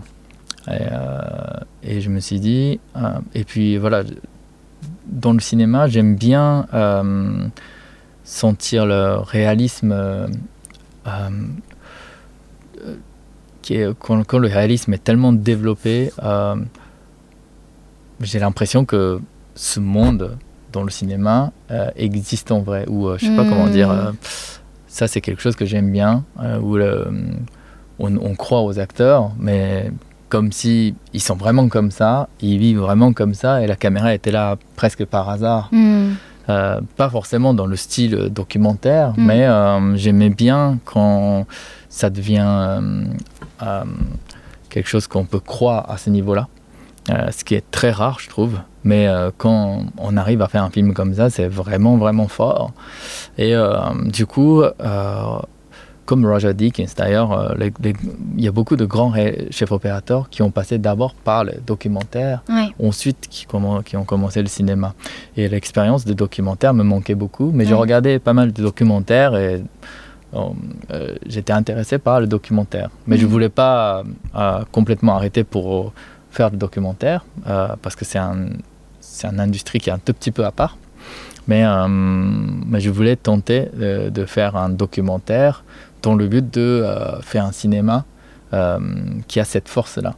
Et euh, je cherchais les, sujets et euh, un jour, je suis, bah, depuis longtemps, euh, j'étais intéressé pour filmer ce festival euh, qui était une sorte de fantasme pour moi parce que euh, je l'avais jamais vu parce que j'étais pas dans la, dans la ville où ça se passe. Mais euh, il y a eu, j'ai eu beaucoup d'amis qui, ont- qui ont grandi là-dedans, qui m'ont raconté Ah, c'est vraiment génial, le festival, les gens dansent sur les toits, Mm. les gens courent, et on casse tout. euh, euh, voilà, on m'a toujours raconté euh, ce festival comme, comme quelque chose d'extraordinaire et j'étais très euh, intéressé par euh, euh, l'énergie des gens derrière et quel, quel type de personnes qui sont derrière et comment, pourquoi ils sont si fanatiques sur quelque Mm, chose mm, qui mm. n'a pas, comment dire, c'est pas parce qu'ils arrivent à bien danser que quelqu'un donne des médailles ou quelqu'un gagne de l'argent ou voilà, c'est pas, c'est pas, c'est pas pour, c'est pas pour quelque chose d'utile qu'il faisait. Ouais, ouais, C'était ouais. vraiment un- une passion pure. Mm. comme- Oui, parce que dans Crazy Tiger, tu Ouais. filmes de près euh, euh, un danseur qui est reconnu pour euh, ce festival. Exactement. Ouais. Donc moi je- j'ai eu mais voilà mais je savais pas à ce moment-là encore que je pouvais suivre un des danseurs. Ouais. J'avais aucun aucun aucun lien avec le festival. Mm, mm, mm. Et J'ai cherché sur internet, Facebook et compagnie. Et un jour, l'ami de l'ami de l'ami de connaissait quelqu'un et euh, où j'étais, j'ai réussi à être en contact. C'était Mm. juste deux mois avant le festival et euh, le, le festival voulait qu'on vienne pour filmer parce Mm. que euh, c'était tellement dommage de rater, euh, de ne pas filmer le dernier danse de, De ce monsieur Mm, qui s'appelle mm, Go Takashiro qui est qui a dansé toute sa vie et puis il a un parcours incroyable Mm. et euh, qui danse super bien. C'est une sorte de- d'un symbole de, de ce festival de ces dernières deux décennies. Mm, mm. Euh, donc il n'y a pas forcément, il y a les télés, mais il n'y a personne qui le suivait. Du ouais. coup, il voulait que je filme. Et donc c'était une occasion parfaite pour moi de. Mais par contre, il fallait que ça soit. Euh, il fallait pas attendre un an pour Oui, oui, avoir les oui. financements. Voilà, c'était le dernier festival qui était déjà dans deux Il mois. fallait le faire. euh, Il fallait le faire et ouais. j'ai décidé de le faire. Et dans le but de, voilà, c'était une bonne occasion de, aller, je, je me suis donné ce défi de réaliser quelque chose que j'avais jamais fait, et dans le but de euh, faire le cinéma ou montrer euh, quel type de cinéma que Mm. j'aimerais faire. Donc, euh, Mais en tout cas, bravo parce que ce film a été euh, reconnu. euh, tu as eu euh, une, un prix. Ouais, quelques petits prix. Mais ouais. bon, après, voilà, dans le résultat, je pense que j'imaginais quelque chose d'encore mieux Ouais. dans ma tête. Mais comme c'est parti rapidement, on a dû finir rapidement. le résultat est, est pas aussi incroyable que ce que ce que j'ai vu, ce que j'ai vécu Oui. peut-être euh, à cause de manque de l'expérience et Mm. beaucoup de choses, je pense. Mais euh, les choses que j'ai appris à travers cette expérience Mm. et cette œuvre est, euh, est vraiment précieux en moi en tant que chef opérateur et peut-être en tant que réalisateur aussi. mm, Euh, j'ai pas forcément envie de devenir réalisateur, mais euh, T'as envie de quand même renouveler l'ex- l'expérience de la réalisation? C'est vrai que l'expérience de Crazy Tiger était tellement. euh, ça me faisait battre le cœur tous les jours et c'était euh, c'était extraordinaire. Mm. Après, j'ai pas envie de, de, de juste. j'ai pas envie d'aller vers. le but n'est pas de devenir réalisateur. C'est-à-dire, euh, mon but, c'est vraiment euh, faire un film euh, aussi bien que tous les films qui m'ont touché Mm. et qui m'ont changé euh, ma vie. Mm. donc j'espère pouvoir faire ça en tant que chef opérateur. Je pense que voilà, c'est là où je suis le plus à l'aise et c'est là, moi je sens que je suis si je continue comme ça, un jour, je vais rencontrer un projet qui va, voilà, qui va, qui va de nouveau faire battre ton cœur comme Exactement. Crazy Tiger. Exactement.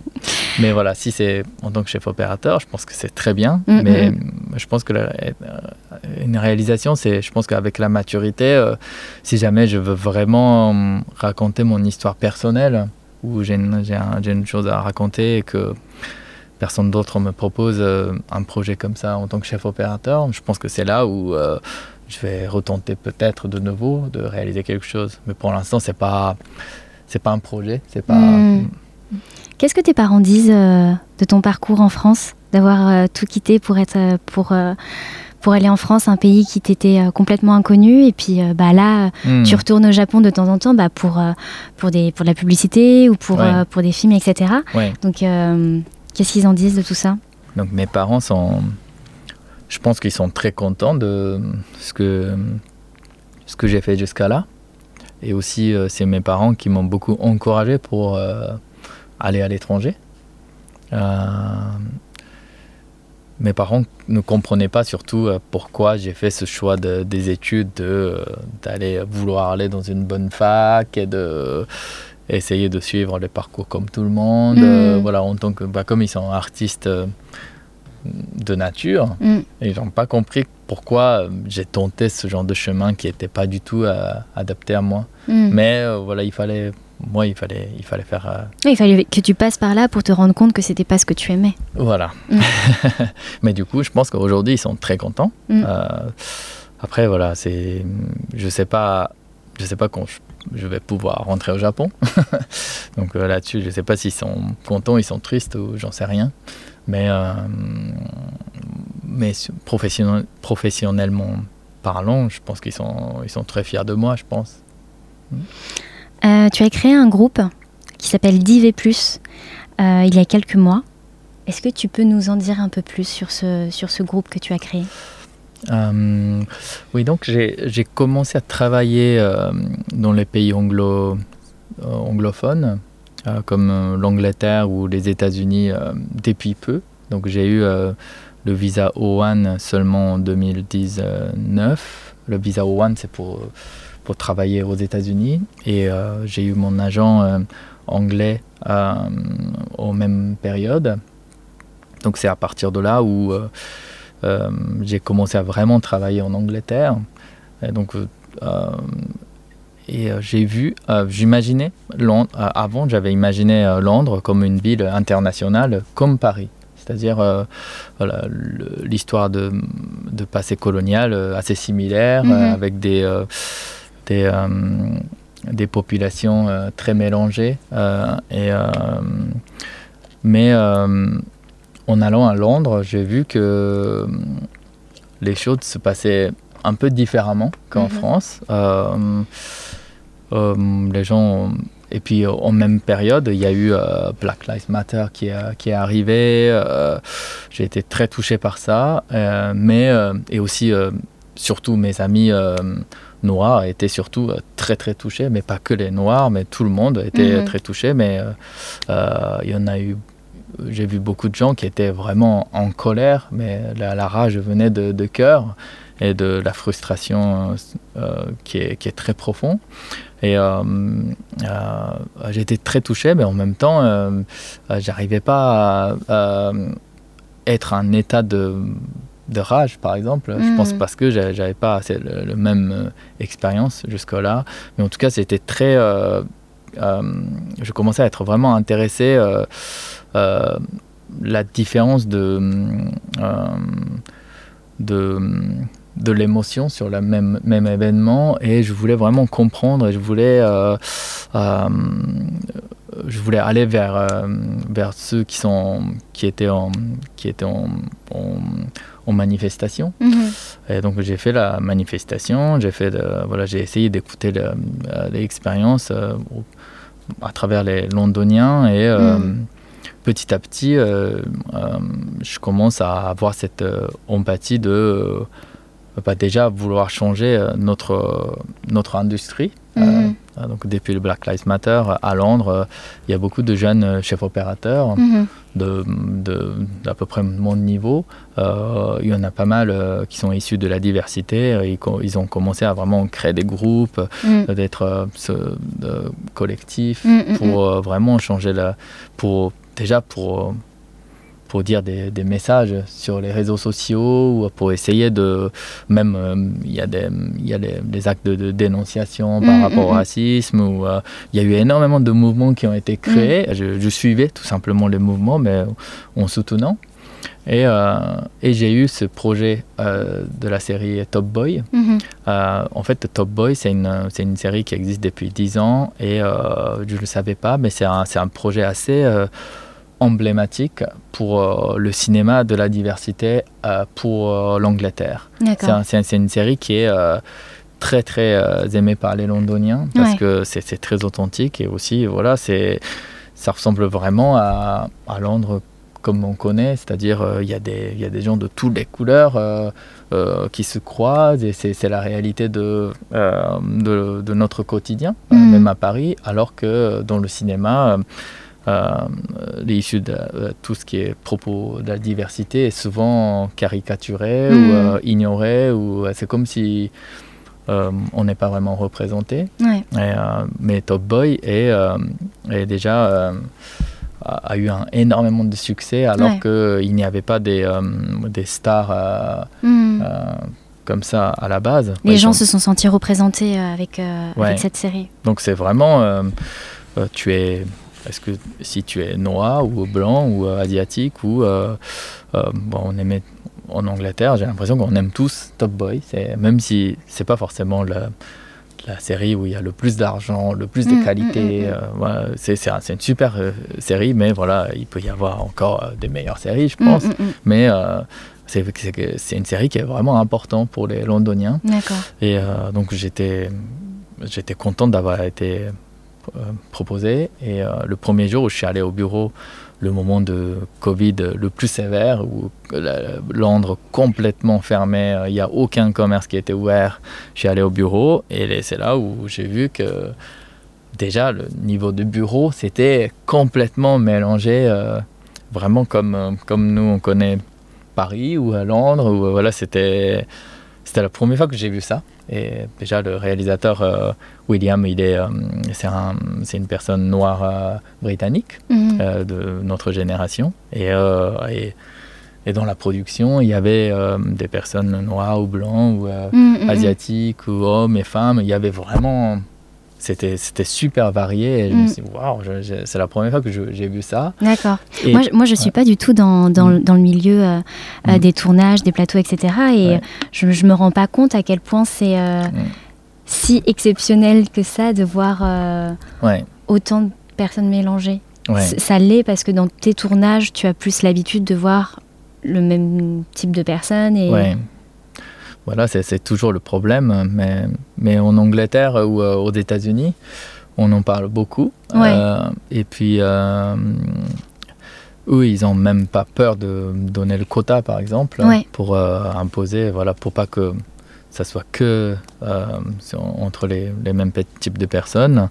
Voilà, on impose d'un quota pour avoir au moins un tel nombre de personnes qui doit être issu de la diversité, où euh, voilà, on essaie d'avoir moitié de femmes, moitié d'hommes. Euh, euh, voilà, comme en France, encore, voilà, les questions de hommes et femmes, je pense que grâce à tous les travail incroyables des, des, féministes en France, les choses ont petit à petit changé. Et mm. puis, il y a, ce n'est plus du tout le tabou de de parler de l'égalité hommes et femmes, mm. mais la question de la diversité, diversité c'est, on est tous d'accord, on est super en retard et c'est presque le tabou. Et, euh, et donc euh, j'ai fait Top Boy et j'ai, j'ai, vu que j'ai vu que c'était déjà super mélangé, mais aussi j'ai découvert que c'était pas comme ça juste parce que ça a été fait naturellement. C'est-à-dire, euh, il y a eu énormément de travail de la production pour beaucoup d'efforts qui a été fait pour, pour que ce soit mélangé et harmonieux Mm. dans le lieu de travail.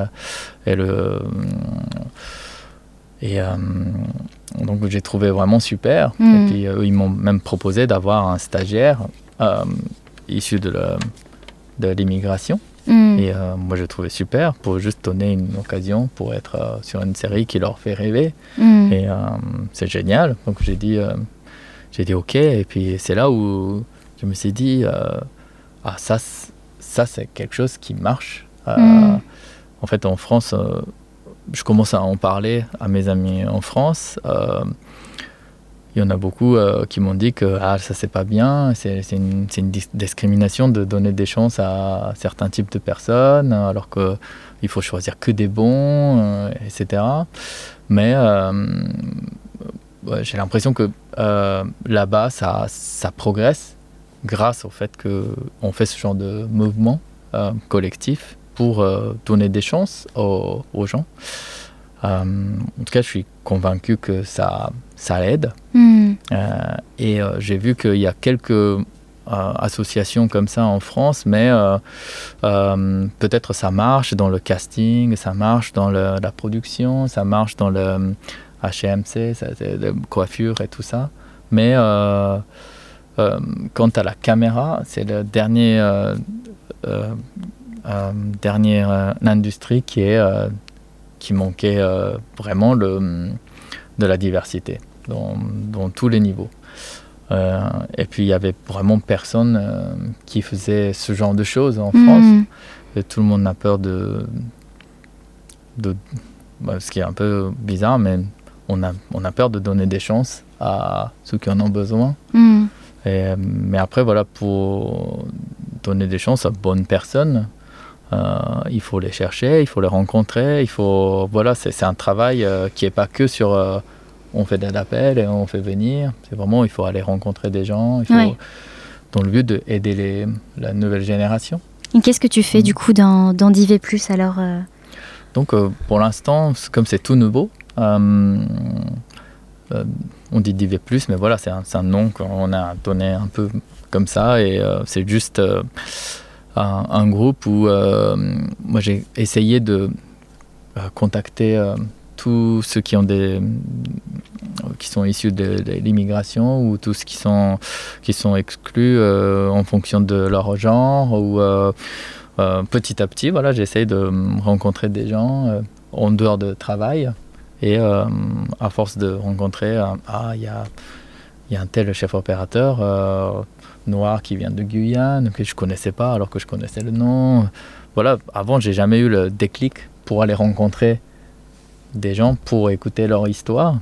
Donc maintenant, j'ai décidé de, euh, euh, de, mettre un rendez-vous avec, euh, avec tout le monde et d'aller rencontrer et de, partager toutes nos histoires et dans le but de créer une sorte de communauté, communauté comme ça qui n'est pas forcément officielle mais c'est le lien des gens qui des gens qui s'entraident pour- dans le but de euh, euh, donner des chances aux, aux personnes de la nouvelle génération Mm. donc, euh, c'est-à-dire, moi, par exemple, là, au, au début de septembre, je- j'ai j'ai eu un, un tournage en France, là, grâce à Div+, et euh, j'ai fait venir les étudiants qui sortent de l'école, euh, qui n'ont jamais réussi à trouver des opportunités. Ou, euh, voilà, j'ai déjà rencontré quelques-uns comme ça. Ouais. Et euh, moi, moi j'essaye de négocier avec la production pour Ouais. qu'eux, ils sont présents sur Ouais. le tournage. Et j'essaie de leur former depuis la préparation. Euh, on fait les repérages pour découvrir le lieu, euh, analyser comment on peut exploiter le lieu techniquement. Mm. Donc toutes ces choses-là euh, qui se, qui se transmettent très, vraiment euh, euh, de manière hyper cachée, je Mm. trouve. C'est pas, on n'apprend pas vraiment à l'école. Mm. C'est moi- moi-même, j'ai appris énormément sur le tas, Ouais. euh, en discutant avec les gens. Donc j'ai envie de- d'éduquer les jeunes, les jeunes de jeune génération Mm. à mon niveau. C'est-à-dire, je peux pas amener 100 personnes comme ça et de, je peux pas. Voilà, c'est pas un voyage d'école. Ouais. Mais euh, euh, si je fais ça, à chaque tournage, Mm. déjà, je peux donner une petite opportunité. Et aussi, c'est pas juste euh, une fois, c'est-à-dire, on s'est rencontrés, on a rigolé ensemble. Bah, donc euh, voilà, s'il y a d'autres opportunités, peut-être, ah tiens, prends-lui, euh, il, était, il était cool. Ou Mm, euh, voilà, mm, et si- s'il est quelqu'un d'ouvert, peut-être sur le tournage, il peut rencontrer d'autres personnes. Hmm. En espérant que voilà, c'est ça qui va devenir la première euh, opportunité pour. euh, S'émanciper. dans, l'industrie. Ouais. Pour l'instant, j'ai pas vraiment trouvé euh, les autres chefs opérateurs qui, qui font ça ou qui veulent faire comme moi. Mais euh, si jamais voilà, tous, les, tous mes amis chefs opérateurs commencent à prendre une personne à chaque tournage, Mm, ça mm, peut mm. ne pas être que sur la question de la diversité. C'est tout. euh, Il y en a qui parlent de voilà différence de, de niveau social. euh, Il y en a qui, qui sont plus intéressés, à- sensibles à la question de handicap. euh, ou, euh, voilà, tout, ça peut voilà, il peut y avoir toute une sorte de euh, discrimina- euh, discrimination qui existe et euh, euh, je pense que ça sera, ça sera bah, j'espère en tout cas un jour euh, euh, les autres ont commencé à faire ça et bah, si, si on fait tous comme ça, comme à Londres, l'industrie va hop, ça, ça change. En tout Ouais. cas, à Londres, ça, j'ai l'impression que ça, ils l'ont changé comme ça. Et euh, c'est grâce à ce genre de mouvement euh, dans le quotidien. Hmm. Et euh, donc, DV+, c'est ça. C'est juste que moi, je peux pas imposer aux gens, Hmm. mais euh, euh, j'essaie de transmettre euh, des informations comme ça qui se passent à l'étranger et euh, dans le but de bah, éduquer ou influencer euh, Ouais. les gens euh, pour euh, changer le cinéma français euh, petit à petit. Mais c'est très beau en tout cas. euh, c'est une, super initiative. Euh, et c'est vrai qu'on, qu'on- je sais pas, peut-être que, que la France a un peu de retard par rapport à, à ces questions-là. Mais, euh, mais en tout cas, donner de la chance et, et de, et de semer des graines un peu euh, par-ci par-là pour, euh, pour justement élargir le champ des possibles à- aux gens qui veulent, qui veulent faire ce métier. Mm. Et je crois que c'est important Ouais. parce que sinon on, on peut s'amputer et, et se, et sentir qu'on est en, en- en handicap en quelque sorte euh, si on fait euh, peut-être partie de, de la, d'une minorité ou je sais pas. En tout cas moi ça a été le cas. Euh, j'aurais toujours, j'avais voulu être journaliste et j'ai jamais essayé parce que je me suis dit que que- qu'il n'y avait aucun journaliste qui était d'origine asiatique et que c'était foncer dans le mur que, que d'aller faire des études comme ça Mm. et, et d'avoir des, des personnes comme toi. Ou, euh, ou je pense aussi à Sébastien Kong euh, qui, qui nous filme en ce moment, euh, donner la chance à, à, à des jeunes, peu importe leur milieu, ça, ça, ça contribue à faire changer les choses. Mm. Donc merci. Ah, merci bien. Alors banh mi, c'est euh, le nom du podcast. Est-ce que tu manges des banh mi euh, kaname? Donc j'ai déjà mangé bami, Oui, mais euh, j'ai pas mangé beaucoup dans ma vie. d'accord. Est-ce que, euh, est-ce que tu as un plat qui te fait sentir chez toi? Un plat que tu affectionnes beaucoup? Donc euh, euh, moi je mange, euh, j'aime bien natto. Je sais pas si ça te dit quelque chose. Natto, c'est c'est les haricots, non des soja. C'est les soja fermentés avec des bactéries qui, est- qui vivent dans les comment on dit les straws. C'est comment on dit ça? Des, des- C'est pas du blé mais dans les plantes. Ok, Euh, voilà, c'est de. bon, en tout cas, c'est une- c'est une- c'est un plat à base de la fermentation euh, de soja, ok. mais c'est euh, à la fin, ça fait une espèce de des graines qui qui qui euh, comment dire, c'est une texture avec des filaments comme ça, D'accord, comme dans la bouche des aliens, un peu avec des, des fils, D'accord. et ça sent très fort. Ok, Euh, ça, c'est euh, je pense, c'est- c'est très typique au Japon et Ok. on mange ça au petit déjeuner même. d'accord. Et euh, maintenant. Comme ça, sans rien, sans, enfin avec du riz à côté ou Ouais, avec, avec un bol de riz. Et souvent, on, fait le, euh, on met le sauce de soja et un peu de sauce. Et le, Ok. voilà, on met le, le goût sur le, le truc et on mange hmm, tous les matins. Et euh, depuis le confinement, euh, j'ai acheté un, une machine pour faire le yaourt, Ok. mais dans le but de créer natto par Ah, d'accord. moi-même. ça marche très bien. Il y a pas de. Est-ce que tu as trouvé un restaurant euh, à Paris qui faisait du natto? C'est un plat qu'on mange pas au restaurant. D'accord, c'est un plat de maison vraiment. C'est euh, vraiment un plat de maison Ok. et tout le monde mange Peut-être que je vais te réin- réinterviewer bientôt pour euh, le premier restaurateur de natto à Paris. Euh, Est-ce que tu as une euh, dernière découverte que tu as faite qui est en lien avec l'Asie et que tu aimerais partager avec nous? Moi, j'ai été longtemps euh, très fan de Bong Joon-ho, le réalisateur coréen. Mhm. Mais après, voilà, je suis pas coréen, je connais pas si bien que ça le Corée, mais c'est vrai que pour découvrir bah, le Corée qui est très... moi, je trouve que le Corée du Sud et le, le Japon, c'est... On a un paysage, euh, elle a même la mentalité assez similaire, je trouve, Mm. même si on dit que c'est totalement le contraire, Mm, on est mm, po- politiquement séparés. euh, et euh, c'est le, le meilleur exemple de, de l'Asie de, de l'Est, comme ça, dans le cinéma de la, de la meilleure qualité. Je pense que c'est le film, le film de Bong Joon-ho. Dans, par exemple, Le Parasite a gagné Oscar euh, ces derniers temps, mais euh, voilà, depuis 10 ans que Joon-ho a toujours fait des, depuis même 15 ans, il a, il a toujours fait des films magnifiques sur Mm. l'Asie, qui est extraordinaire. D'accord. Banh mi, euh, c'est une baguette française Mm. avec des ingrédients vietnamiens. Euh, toi, euh, qu'est-ce qui, quel ingrédient tu mettrais dans ta baguette française pour la sublimer Je suis vraiment désolé, j'ai pas, j'ai pas très bien, j'ai pas très bien compris la question encore. C'est trop philosophique pour moi comme question. Qu'est-ce que je mettrais Bah, pour, Bah. euh, pour un, un meilleur avenir, une Ouais. meilleure société euh, française, parce que c'est une baguette française, qu'est-ce que, qu'est-ce que tu ajouterais comme, euh, comme ingrédient Bah, Dans- mettons natto dans le- la baguette. Comme ça, si, si vous arrivez à manger, euh, On va mettre natto alors. Et avec quelle musique tu voudrais finir cet épisode, Kanami? Ça aussi c'est difficile. Peut-être les, les musiques de Studio Ghibli. Ok, laquelle? Oh là là. Porco Rosso. D'accord. Super. Bah écoute Yanami, c'était un, un grand plaisir de te recevoir. Merci. Euh, merci beaucoup d'avoir répondu à l'invitation.